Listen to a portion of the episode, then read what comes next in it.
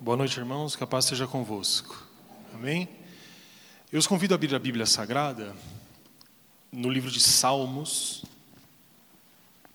no capítulo 84, versículo 1 ao versículo 12.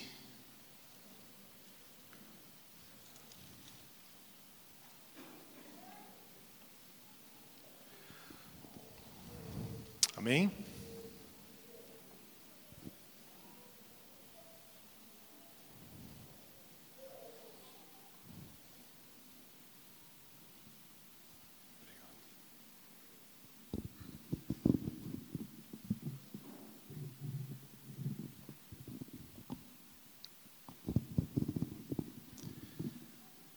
Amém.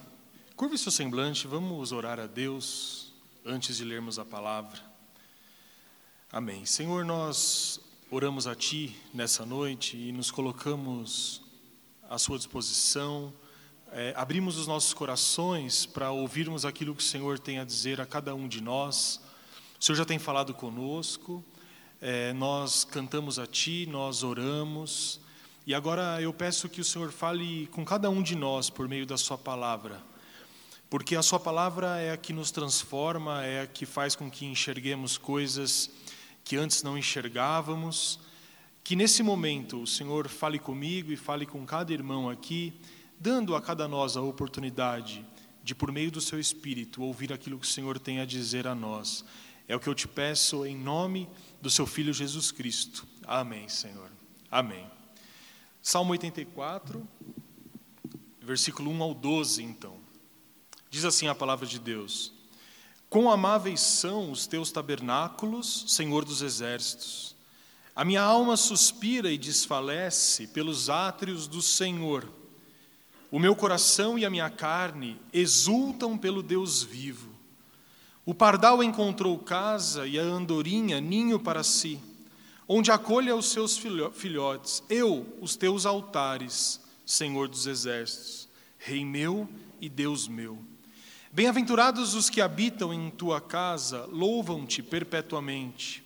Bem-aventurado o homem cuja força está em ti, em cujo coração se encontram os caminhos aplanados, o qual, passando pelo vale árido, faz dele um manancial, de bênçãos o cobre a primeira chuva. Vão indo de força em força. Cada um deles aparece diante de Deus em Sião. Senhor Deus dos exércitos, escuta-me a oração. Presta ouvidos, ó Deus de Jacó. Olha, ó Deus, escudo nosso, e contempla o rosto do teu ungido. Pois um dia nos teus átrios vale mais que mil. Prefiro estar à casa, à porta da casa do meu Deus, a permanecer nas tendas da perversidade. Porque o Senhor Deus é sol e escudo, o Senhor da graça e glória. Nenhum bem sonega aos que andam retamente. Ó Senhor dos exércitos, feliz o homem que em ti confia. Amém. Esse salmo ele é uma expressão do autor pelo profundo desejo da presença de Deus. Então, quando nós lemos esse salmo, que também aparece no Salmo 42, nós percebemos que o salmista ele tem um desejo muito grande por estar diante de Deus, por estar na presença de Deus. E assim como no Salmo 42, nós notamos é, os motivos pelos quais o salmista deseja a presença de Deus mais do que qualquer outra coisa. Provavelmente você, em algum momento, já se deu conta de que algo é importante quando você perdeu aquela coisa. Já aconteceu isso com você? Então, tem muita gente que às vezes não liga muito para talvez uma pessoa, mas quando essa pessoa se ausenta, aí você sente falta. Às vezes a gente reclama do emprego, mas aí quando a gente o perde, a gente fala: ah, eu era feliz e não sabia. Então nós temos uma tendência de valorizar as coisas quando nós estamos longe delas ou quando nós a perdemos. É esse o sentimento que o salmista tem aqui. O salmista ele está longe do templo. E o templo era o lugar em que Deus havia separado e escolhido para se revelar ao povo. Portanto, não havia outro lugar que Deus usava para se revelar às pessoas. Ele se revelava no templo e no templo em Jerusalém. E o salmista está longe do templo. Portanto, ele escreve esse salmo nesse contexto no contexto da distância, no contexto da saudade, no contexto da falta de adorar, de estar com os irmãos e de ouvir a voz de Deus no templo em Jerusalém.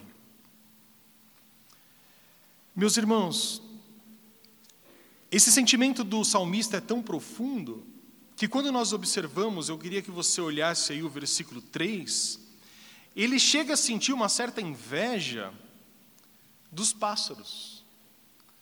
Ele tinha ciúmes do pardal, da andorinha, porque o pardal e a andorinha faziam ninhos perto dos átrios do Senhor, ou seja, fazia ninhos no templo. Olha só o que o versículo 3 diz: O pardal encontrou casa e a andorinha ninho para si, onde acolha os seus filhotes. Portanto, por meio desses exemplos, e esse salmo ele é muito bonito porque traz uma linguagem poética, o salmista ele demonstra que o maior desejo, o mais profundo desejo da sua alma era estar na casa de Deus. Mas o que mais chama atenção é que o desejo não era pelo templo em si, pelos átrios do Senhor, ou seja, pela construção em si, mas no versículo 2, ele explica para nós qual era o verdadeiro desejo dele. Olha só o que ele diz no versículo 2: A minha alma suspira e desfalece pelos átrios do Senhor, o meu coração e a minha carne exultam pelo Deus vivo. Então, o que o salmista diz, no versículo 2 do Salmo 84, é que o anseio que domina o seu coração não é o desejo simplesmente por estar no templo, mas é a falta que o Deus vivo faz na vida dele. Porque ele está distante, porque ele está em exílio. E quando nós olhamos no Salmo 42, o mesmo autor demonstra um sentimento muito parecido. E o Salmo 42, com toda certeza, é mais conhecido do que o 84. O salmista diz assim: como suspira a corça pelas correntes das águas, por ti, ó Deus, suspira a minha alma. A minha alma tem sede de Deus, do Deus vivo. Quando irei e me verei perante a face de Deus? Então, quando nós observamos esse salmo, e o título aqui na minha Bíblia, talvez na sua seja igual, o, o título do Salmo 84 é Saudades do Templo. Nós vemos esse contexto. Mas acho que mais importante do que isso é entender o que movia o coração do salmista. Porque ele sentia essa saudade do templo. Porque ele desejava, porque ele diz: A minha alma desfalece, porque eu não vejo a sua face. O que o movia a esse sentimento? E eu creio que deve ser o sentimento que move todo cristão quando está longe da igreja. E nós estamos, é, providencialmente, no último domingo do aniversário da nossa igreja. E eu fiquei pensando, ao preparar essa mensagem, lendo o texto, e eu creio que a relação ela é muito próxima é, do texto com aquilo que nós podemos aplicar na vida prática. A saudade da igreja é algo que deve fazer parte da nossa vida. Porque não é saudável, e a Bíblia inteira, ela diz isso, que os irmãos vivam só. Não é saudável que nós estejamos isolados uns dos outros. Porque a comunhão que nós temos com Deus, ela não se dá diretamente entre mim e Deus, mas ela passa pela comunhão que eu tenho com os irmãos. Vocês se lembram que aquele fariseu chegou a Jesus e disse: Senhor, quais são os maiores mandamentos? Porque eram tantos mandamentos. E Jesus diz: Olha, toda a lei e os profetas se resumem em dois mandamentos: ame a Deus com toda a sua força, entendimento, e ame ao próximo como a ti mesmo. E aí, e aí Jesus diz: desses dois mandamentos, todos os outros seguem. Ou seja, é o resumo de todos os mandamentos. O que Jesus está dizendo aqui, e ele disse lá aos fariseus, é que não há possibilidade de comunhão com Deus se não houver comunhão entre os irmãos. Ele diz: ame a Deus e ame ao próximo. Não há separação entre amar a Deus e amar ao próximo. O próprio Jesus disse: quem odeia seu irmão não pode dizer que ama a Deus. Portanto, a saudade, a falta que o salmista sente do templo, passa também por estar num lugar onde as pessoas adoram a Deus do mesmo jeito que ele adora. Ou seja, pessoas que têm a mesma fé, que se fortalecem umas com as outras. E o tempo todo a Bíblia chama a nossa atenção em relação a isso. Nós vimos bem domingo passado que Cristo é o cabeça da igreja. E mais do que isso, ele é o fundador da igreja. É Cristo quem funda a igreja, é Cristo que sustenta a igreja, é o Espírito Santo que dá dons à igreja, e é o mesmo Jesus que um dia virá buscar essa igreja. Portanto, quando nós lemos esse salmo, nós temos que ter isso em mente. A saudade que o salmista tem do templo se justifica porque o templo para ele é o lugar onde Deus se revela. É o lugar onde Deus se revela a ele e também às outras pessoas. E a Bíblia nos chama atenção algumas vezes sobre a falta que a igreja faz a nós. Assim como não há fé cristã que se sustente sem a comunhão dos santos, ou seja, sem a comunhão da congregação. Do mesmo modo, quem é separado da congregação acaba esfriando na fé. Talvez alguns aqui já tiveram essa oportunidade de estar longe da igreja durante algum tempo. Irmãos, não há quem se sustente, concordam comigo? Não há. Não há cristianismo online. Não há fé cristã que é alimentada unicamente por pregações na internet. Não há. Porque a igreja não é uma criação humana, mas é uma criação do próprio Cristo. E é a igreja que faz, de algum modo, a mediação do amor que nós recebemos de Deus. É por isso que nós podemos dizer, como o salmista fala, assim como a corça suspira pelas correntes das águas, por ti, ó Deus, suspira a minha alma. A minha alma tem sede de Deus, do Deus vivo. Quando irei e me verei perante a face de Deus? Mas talvez você esteja pensando, mas nós, como cristãos, não temos a mesma ligação com o templo que havia entre os judeus no Velho Testamento. E você tem toda a razão. Para o judeu, o templo era o lugar que Deus escolheu para se revelar ao povo. O templo, ele era. É, as pessoas eram levadas ao templo é, e faziam grandes. É, umas, como que eu posso dizer? Procissões, caravanas, é, é, romaria ao, ao templo de Jerusalém. Então, o templo, ele era um lugar de fato sagrado, tinha uma importância central no Velho Testamento. Era ali onde Deus se revelava, era ali que havia a arca da aliança, era ali que Deus falava ao povo. Mas nós, como cristãos, nós bem sabemos que nós não temos que viajar a um lugar especial para desfrutarmos da presença de Deus. Amém, meus irmãos? Não há lugar que seja mais sagrado do que outro, ou não há um templo em que Deus está, enquanto outro templo Deus não está. Isso não é coisa de cristão. Você já deve ter ouvido falar, esse tipo, às vezes até propagandas, que dizem assim: Deus estará aqui. E a gente percebe que é um meio de dizer assim: se Deus está aqui, Deus não está no outro lugar. Não. Deus, Ele não habita em templos feitos por mãos humanas. Nós não temos que viajar a um lugar, nós não temos que estar num lugar específico para desfrutarmos da presença de Deus.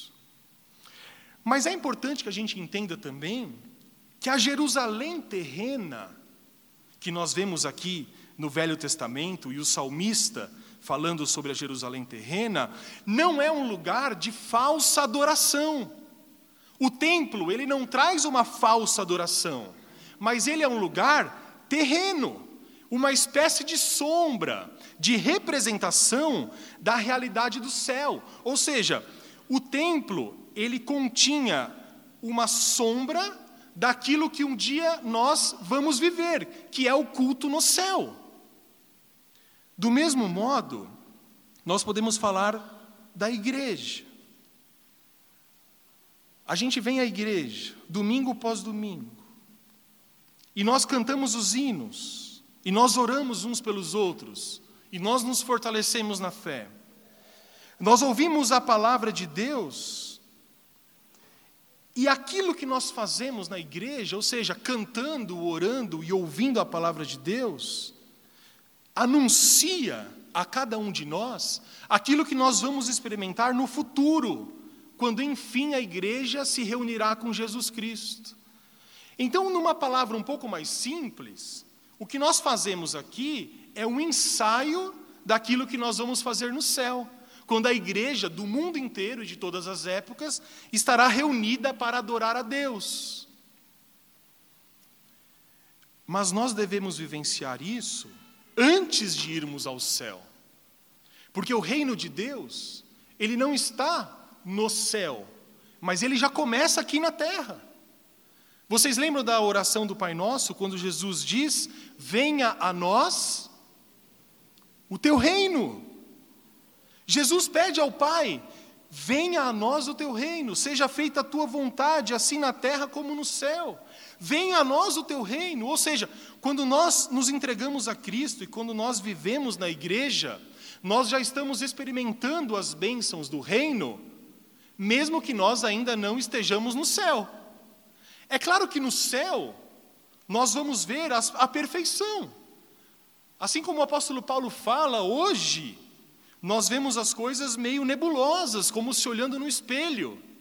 Mas quando nós estivermos face a face nós conheceremos como hoje nós somos conhecidos. Então, quando nós estivermos no céu, o culto será perfeito. Mas enquanto nós estamos na terra, nós temos uma grande chance de trazer o reino de Deus a cada um de nós. E o reino de Deus é um reino de paz, de justiça, de igualdade, é um reino onde as pessoas são iguais perante Deus. Olha a importância da igreja. Mas eu gostaria de passar para um outro assunto, porque Jesus, ele fala sobre esse tema, sobre aonde nós devemos adorar, no Novo Testamento, no Evangelho de João. Jesus conversa com a mulher samaritana. Os irmãos lembram dessa história? Nós já vamos ler. Mas a história é basicamente o seguinte: os judeus não se davam com os samaritanos, a Bíblia Sagrada diz isso. E os samaritanos também não se davam com os judeus. Tinham a mesma raiz de fé, muitas coisas em comum, mas eram separados por questões muito sérias, principalmente questões políticas, mais políticas do que teológicas, em questão de território, etc. Mas fato é que todo judeu, ainda pequeno, aprendia a amaldiçoar um samaritano.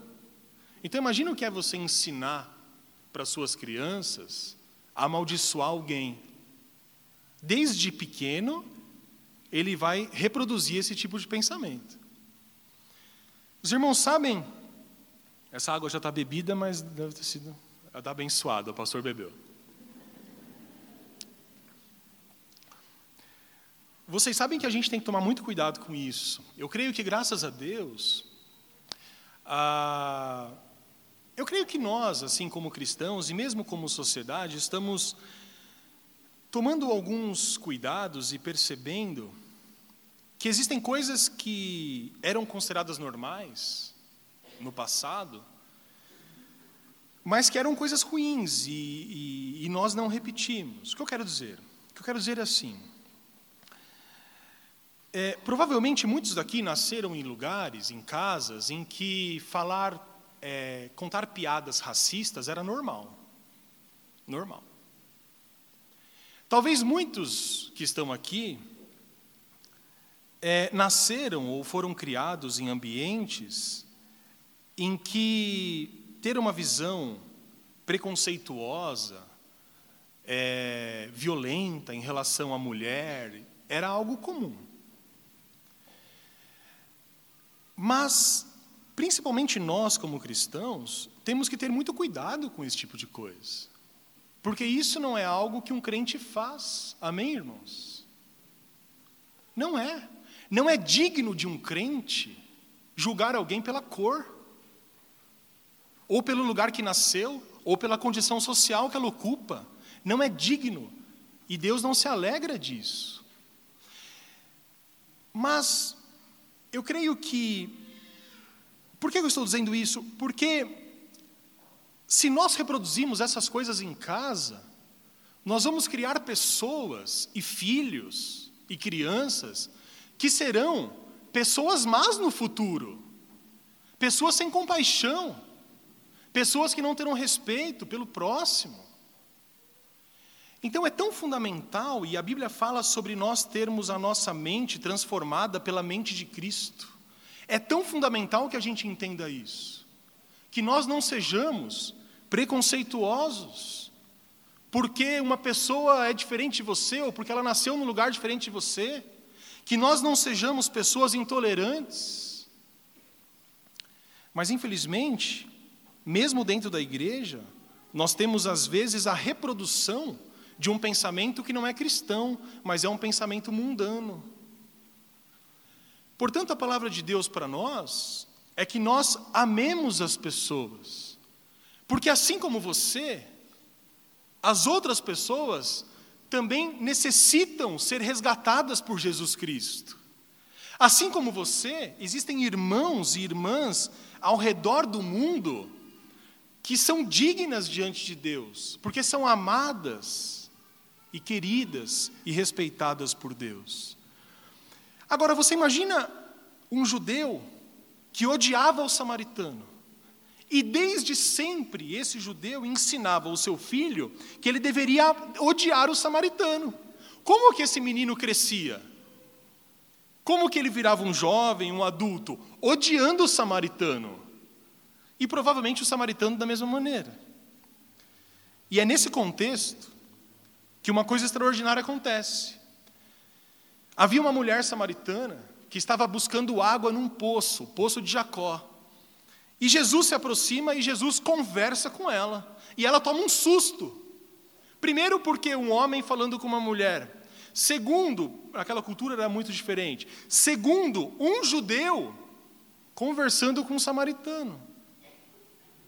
E eu queria que a gente olhasse essa história no Evangelho de João, capítulo 4. Vamos ver como que essa história se desenvolveu. João 4,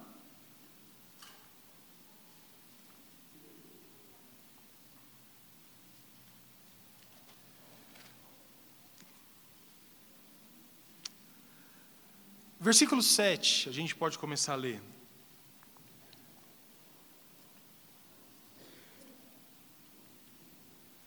Versículo 6 acho que dá uma, uma ajuda. A gente vai ler só esse comecinho, tá bom? Diz assim a palavra, versículo 6. Estava ali a fonte de Jacó. Cansado da viagem, assentara-se Jesus junto à fonte, por volta da hora sexta. Nisto veio uma mulher samaritana tirar água. Disse-lhe Jesus: Dá-me de beber. Pois seus discípulos tinham ido à cidade para comprar alimentos. Então lhe disse a mulher samaritana: Como sendo tu, judeu, pedes de beber a mim, que sou mulher samaritana? Porque os judeus não se dão com os samaritanos. Então, esse é o contexto.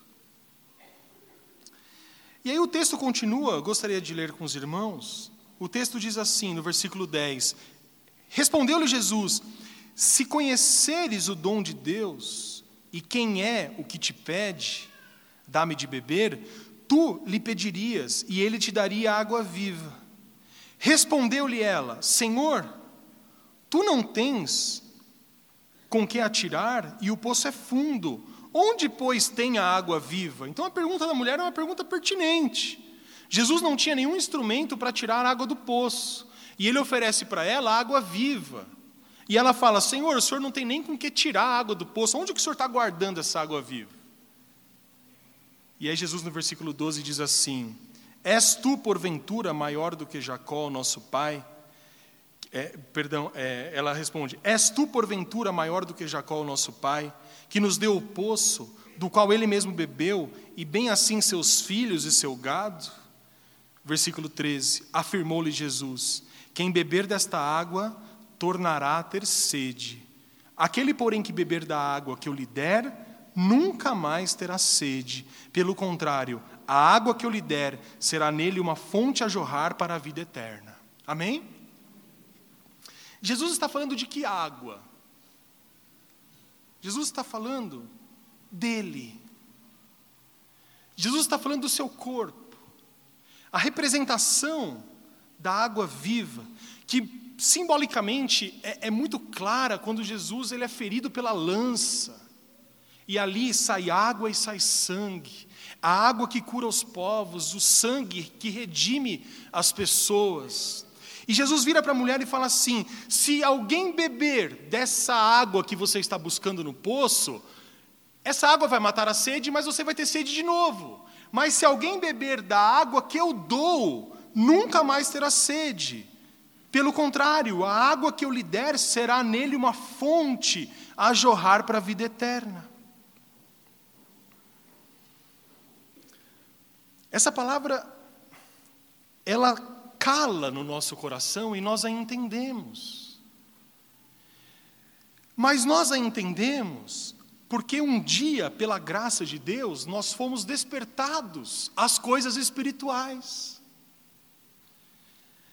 Mas não é de se admirar que essa mulher não entendeu nada do que Jesus estava dizendo, porque ela ainda não havia sido despertada para que os seus olhos espirituais fossem abertos.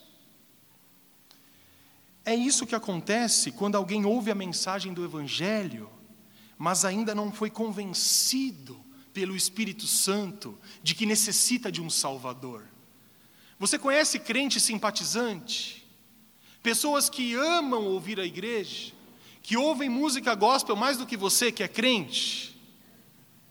As pessoas são capazes de ouvir uma pregação e se emocionar. São capazes de comprar livros evangélicos ali e ler. São capazes de ouvir e cantar músicas evangélicas e e com maior fervor, mas não são pessoas transformadas por Deus, são pessoas que ainda não tiveram seus olhos abertos para as coisas espirituais. E é isso que nós vemos aqui.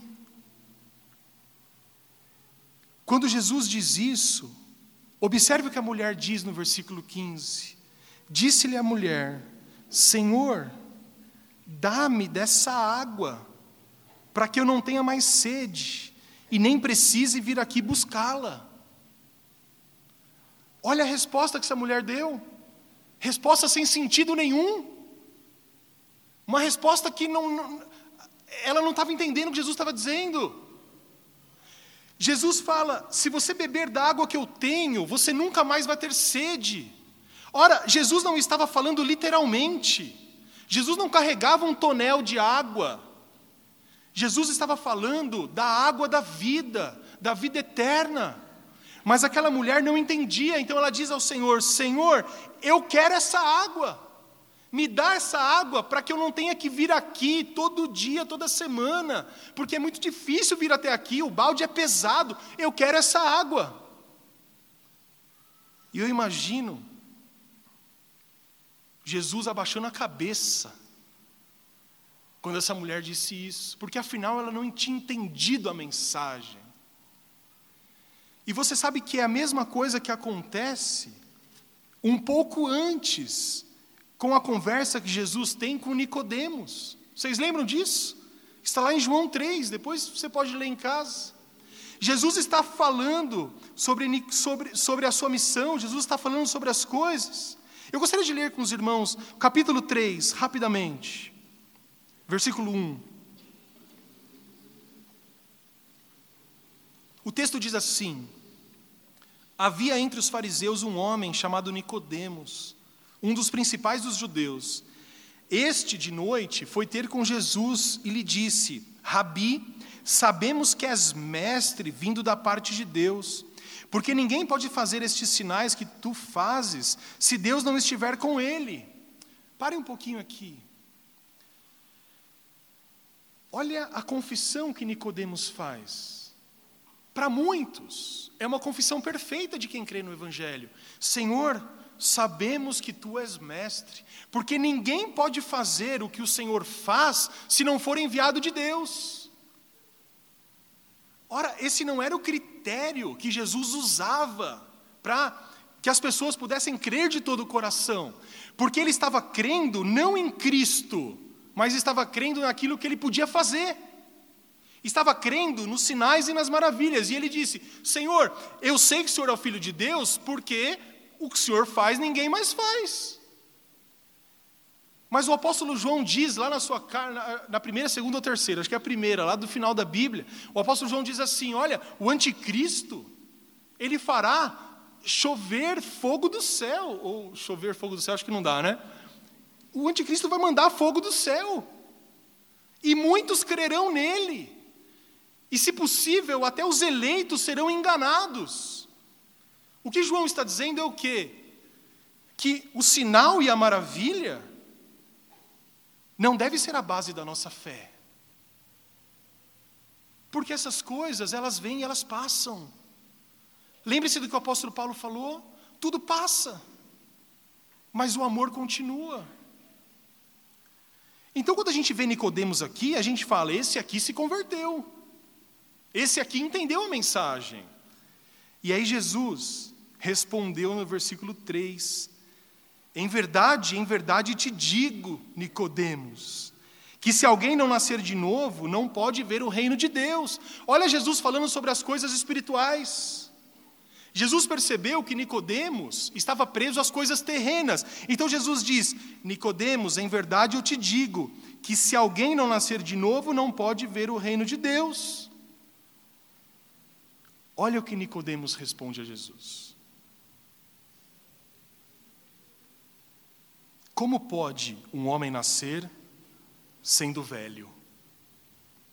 Pode, porventura, voltar ao ventre materno e nascer segunda vez? É a mulher samaritana. Nicodemos aqui é o mesmo caso da mulher samaritana. Jesus estava dizendo: você precisa nascer de novo. Você precisa entender as coisas do espírito. Você precisa ser uma nova criatura. E Nicodemos estava achando aquilo bonito, mas aí ele fala assim: "Mas como que eu vou nascer de novo? Eu vou entrar de novo na barriga da minha mãe? Não é esquisito um homem velho voltar a nascer?" E aí Jesus ele vai dizer: no versículo 5: Em verdade, em verdade te digo: quem não nascer da água e do espírito não pode entrar no reino de céus de Deus. O que é nascido da carne é carne, e o que é nascido do espírito é espírito. Não te admires de eu te dizer: você tem que nascer de novo. O vento sopra onde quer, ouves a sua voz, mas não sabe de onde vem nem para onde vai. Assim é todo o que é nascido do espírito. E ele ainda não estava entendendo. E ele diz assim no versículo 9: Como isso pode acontecer? E aí acudiu Jesus, ou seja, Jesus o socorreu. Jesus olha para ele no versículo 10 e fala assim: Tu és mestre em Israel e não compreende estas coisas?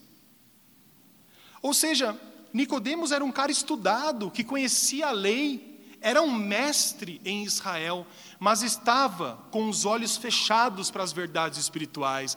Jesus estava falando para ele sobre nascer de novo, sobre ser transformado, e ele estava pensando como ele ia entrar na barriga da mãe. E aí a gente volta lá na mulher samaritana. No capítulo 4, versículo 5. Quando Jesus fala da água viva, a mulher samaritana diz: Senhor, me dá essa água para que eu não tenha mais sede e nem precise vir aqui buscá-la. E é no versículo 16 que a mudança acontece. Eu creio que Jesus abaixa a cabeça, E ele pensa, de novo, vamos lá. E Jesus diz assim para ela: Vai, chama o teu marido e vem cá. O que, que isso tinha a ver com a conversa?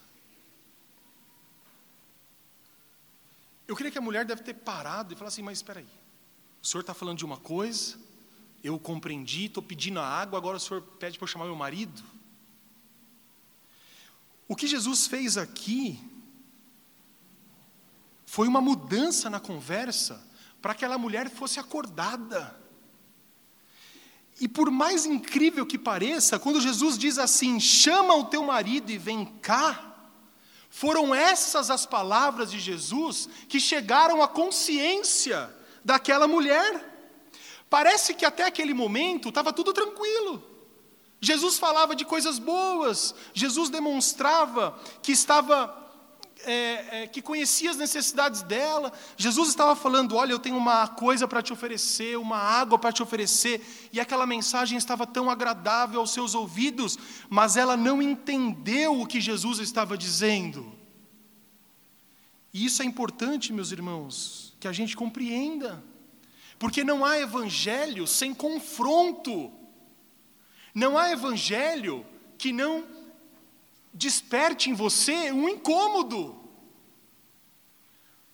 Nós vamos à igreja, semana após semana, e quantas vezes, e nós saímos abençoados todas as vezes, mas em alguns momentos, seja do louvor, seja da pregação, ou em algum momento a palavra ela bate em você, ou não é assim?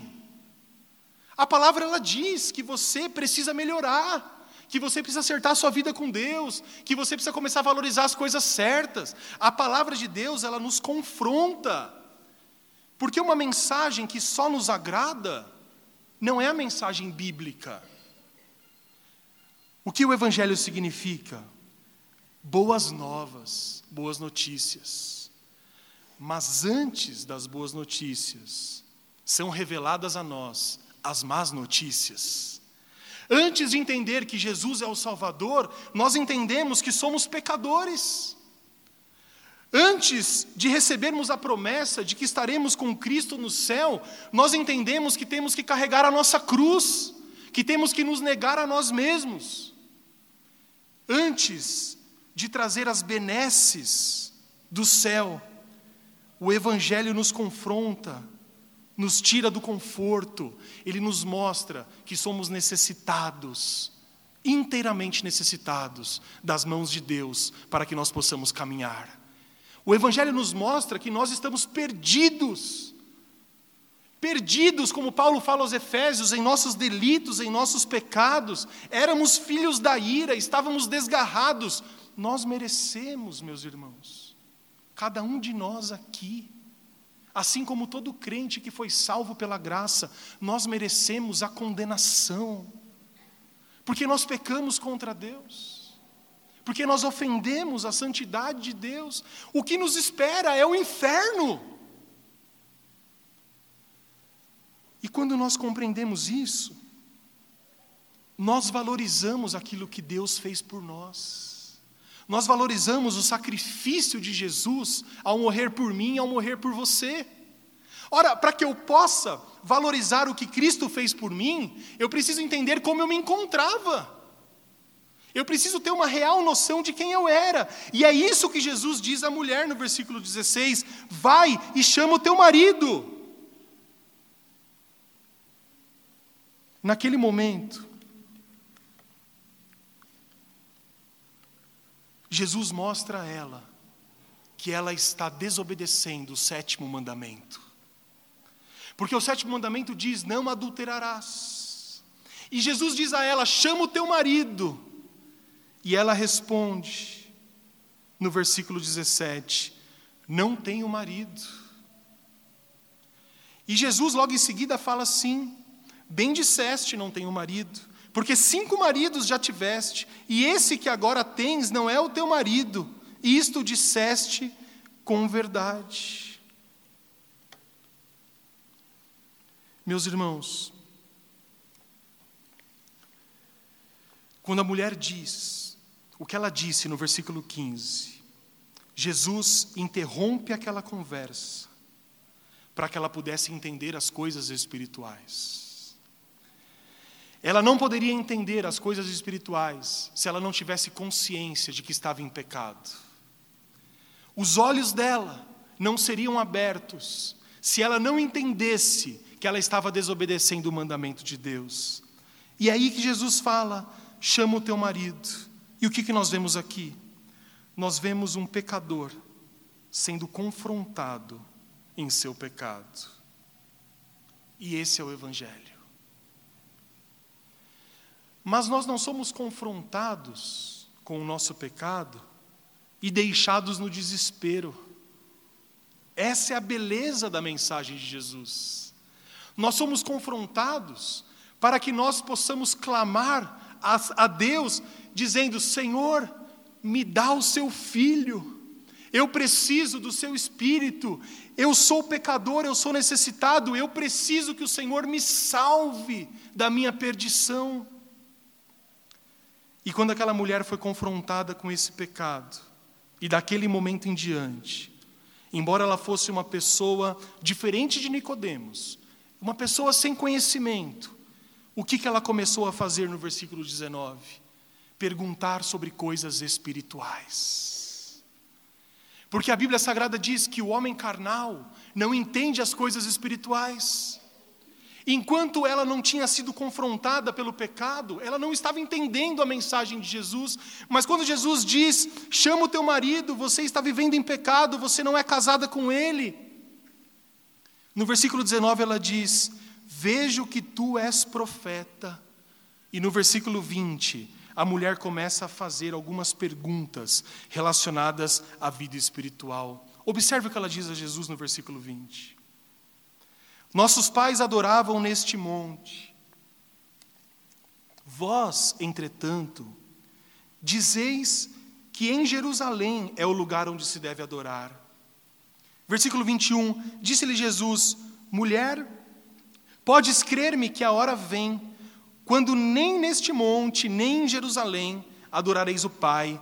Vós adorais o que não conheceis, nós adoramos o que conhecemos, porque a salvação vem dos judeus. Mas vem a hora, e já chegou, em que os verdadeiros adoradores adorarão em espírito e em verdade, porque são estes que o Pai procura para seus adoradores. Deus é espírito, e importa que os seus adoradores o adorem em espírito e em verdade. Ao ser despertada para as coisas espirituais, ao ser confrontada com a sua vida torta, ela começa a perguntar: como eu posso realmente adorar a Deus? E Jesus responde: chegará um momento, e essa é a hora, em que não importa o lugar que você estiver, o que importa é que você adore a Deus em espírito e em verdade, porque Deus é espírito e ele espera que os seus adoradores o adorem em espírito e em verdade. Você sabe que o Senhor Jesus, ele olha para o seu coração, para o seu interior. Quem olha para as coisas exteriores são os homens. Os irmãos concordam comigo? São os homens. Os homens que valorizam se você é gordo, se você é magro, se você é rico, se você é pobre, se você é branco, se você é negro. São os homens. São os homens que valorizam se você tem posição social, se você não tem, se você é estudado, se você não é. Coisas de homens. Você sabe que Samuel, o profeta, recebeu a mensagem de Deus de ungir o futuro rei de Israel. E ele chega na casa designada, e ele começa a ungir os irmãos de Davi, que era o rei, que, foi ungido rei. Só que Davi não estava nem ali com os irmãos. Os irmãos sabem por quê? Sabem, né? Porque Davi era pequeno. Porque Davi não era importante. Porque Davi era um simples pastor de ovelhas. E o pai de Davi, ao saber que o profeta vinha, chamou todos os filhos, menos Davi. E os filhos foram chamados por quê? Porque eram grandes, porque eram fortes, porque eram mais velhos. E, e, e provavelmente não só o pai, mas todos ali disseram assim: não, um desses aqui tem que ser o rei. E a Bíblia conta que Samuel foi de um em um, imagina só. Sabe aquela coisa? Será que vai ser eu escolhido? Será que sou eu escolhido? Não, não é. E vai passando, vai passando. E aí Samuel chega e fala assim: Mas onde estão seus. Tem todo mundo aqui? Peraí, será que eu me enganei? Porque Deus disse que, que o rei sairia dessa casa. E aí lembraram de Davi. Ah, tem Davi. Está lá. Chamaram Davi. E quando Davi chega, Samuel diz, no capítulo 16, versículo 7 do seu primeiro livro: O homem vê o exterior, porém o Senhor vê o coração. E Davi foi ungido rei de Israel.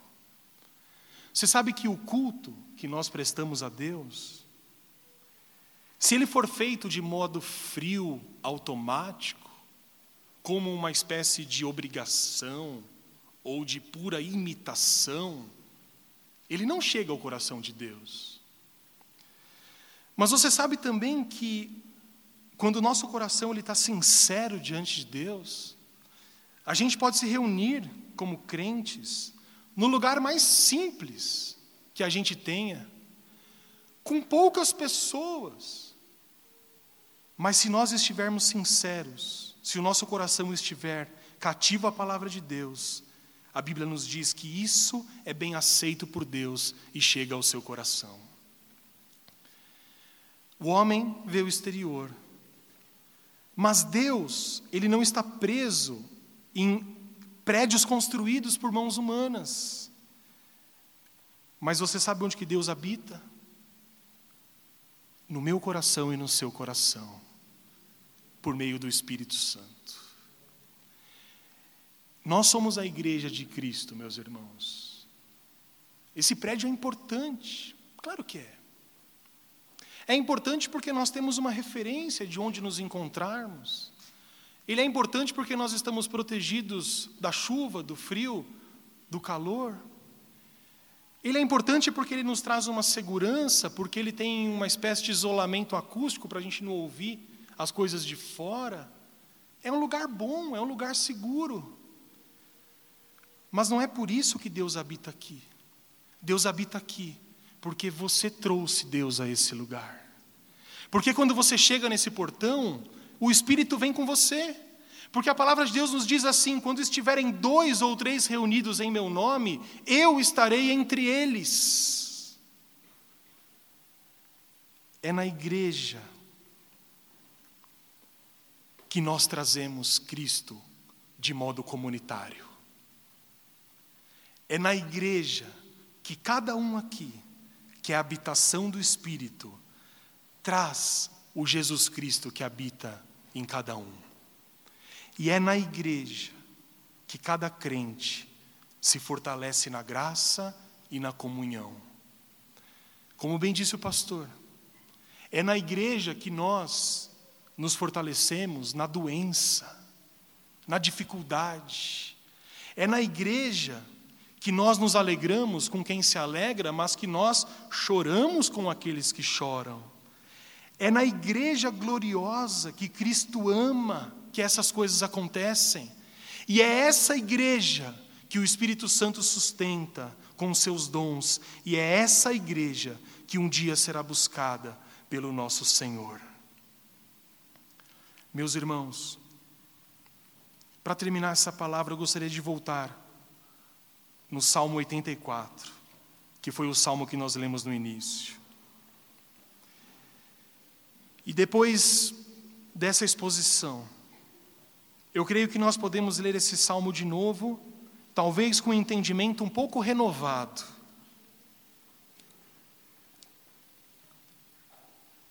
Imagine-se escrevendo esse salmo com saudade da sua igreja com saudade da comunhão dos irmãos. O salmista diz assim, versículo 1: Quão amáveis são os teus tabernáculos, Senhor dos exércitos. A minha alma suspira e desfalece pelos átrios do Senhor. O meu coração e a minha carne exultam pelo Deus vivo. O pardal encontrou casa e a andorinha ninho para si, onde acolha os seus filhotes. Eu, os teus altares, Senhor dos exércitos, Rei meu e Deus meu. Bem-aventurados os que habitam em tua casa, louvam-te perpetuamente.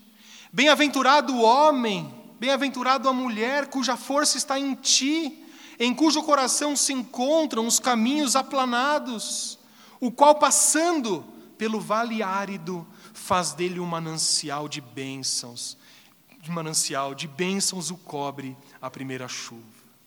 Vão indo de força em força, cada um deles aparece diante de Deus em Sião. Senhor, Deus dos exércitos, escuta-me a oração, presta ouvidos, ó Deus de Jacó, olha, ó Deus, escudo nosso, e contempla o rosto do teu ungido.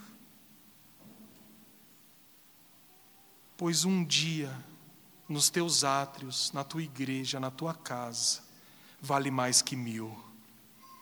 Prefiro estar à porta da casa do meu Deus a permanecer nas tendas da perversidade, porque o Senhor Deus é sol e escudo, o Senhor dá graça e glória, nenhum bem sonega aos que andam retamente.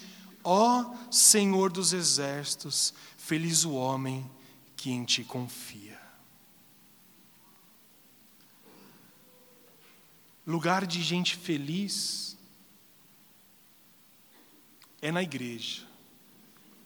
E lugar de gente triste é na igreja. Lugar de gente com saúde é na igreja, mas a igreja também é lugar dos doentes, porque aqui está a cura pela palavra de Deus. Lugar de gente desanimada é na igreja, porque é aqui que o nosso espírito, que está dobrado, pode se animar diante de Deus.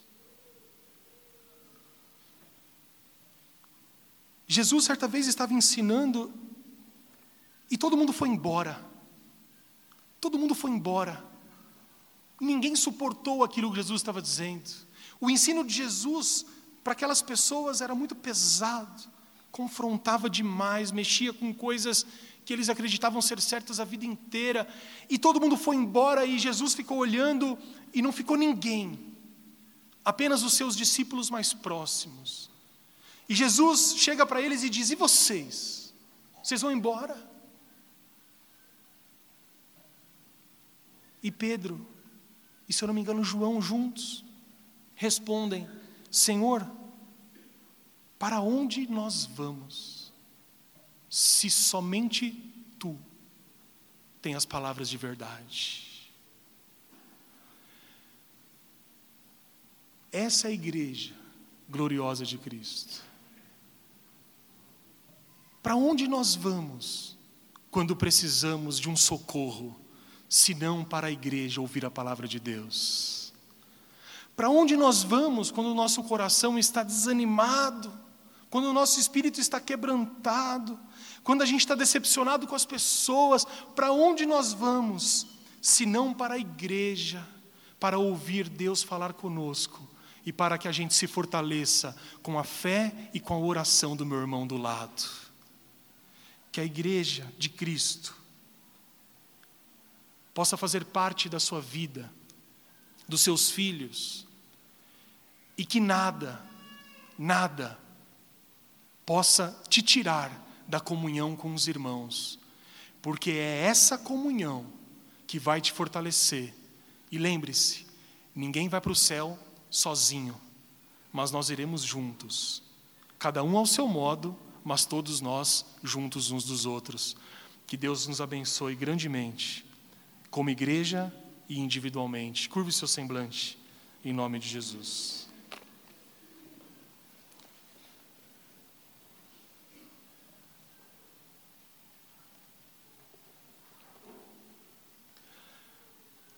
Com semblante curvado diante de Deus, e a partir dessa palavra, eu creio que nós podemos orar a Deus e dizer a Ele o que está no nosso coração. E se você concordar, você pode fazer das minhas palavras as suas, e nós podemos orar assim. Senhor Deus, Pai amado, nós precisamos de Ti. Eu preciso que o Senhor perdoe os meus pecados. Eu preciso que os meus olhos espirituais sejam abertos para que eu receba a Sua palavra de fato. Senhor, derrama sobre mim, sobre nós, as Suas misericórdias.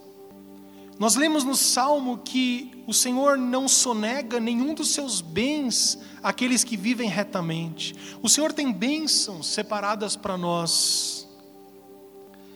E uma dessas bênçãos é termos comunhão uns com os outros, é fazermos parte de uma igreja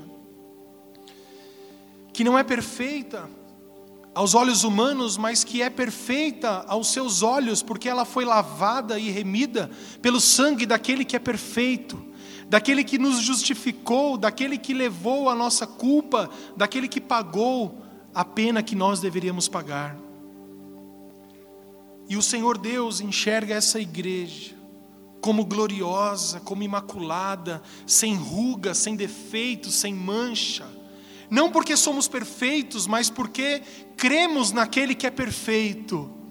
Porque cremos em Cristo Jesus que se deu por nós, que viveu, que morreu, mas que ressuscitou e que deixou o seu Espírito Santo para que com os seus dons, o seu consolo, nós sejamos sustentados até o dia da sua volta. Senhor Deus, fortalece-nos como pessoas, mas também como igreja. Que a cada dia que passe, nós estejamos, tanto na nossa, na nossa casa, nas nossas vidas particulares, mas também na igreja, buscando, louvando e adorando o Seu nome. É o que nós te pedimos hoje, com a convicção de que a nossa oração chega aqui, chega ao Senhor,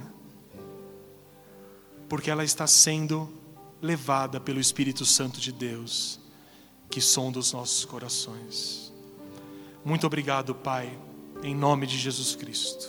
Amém, Senhor. Amém.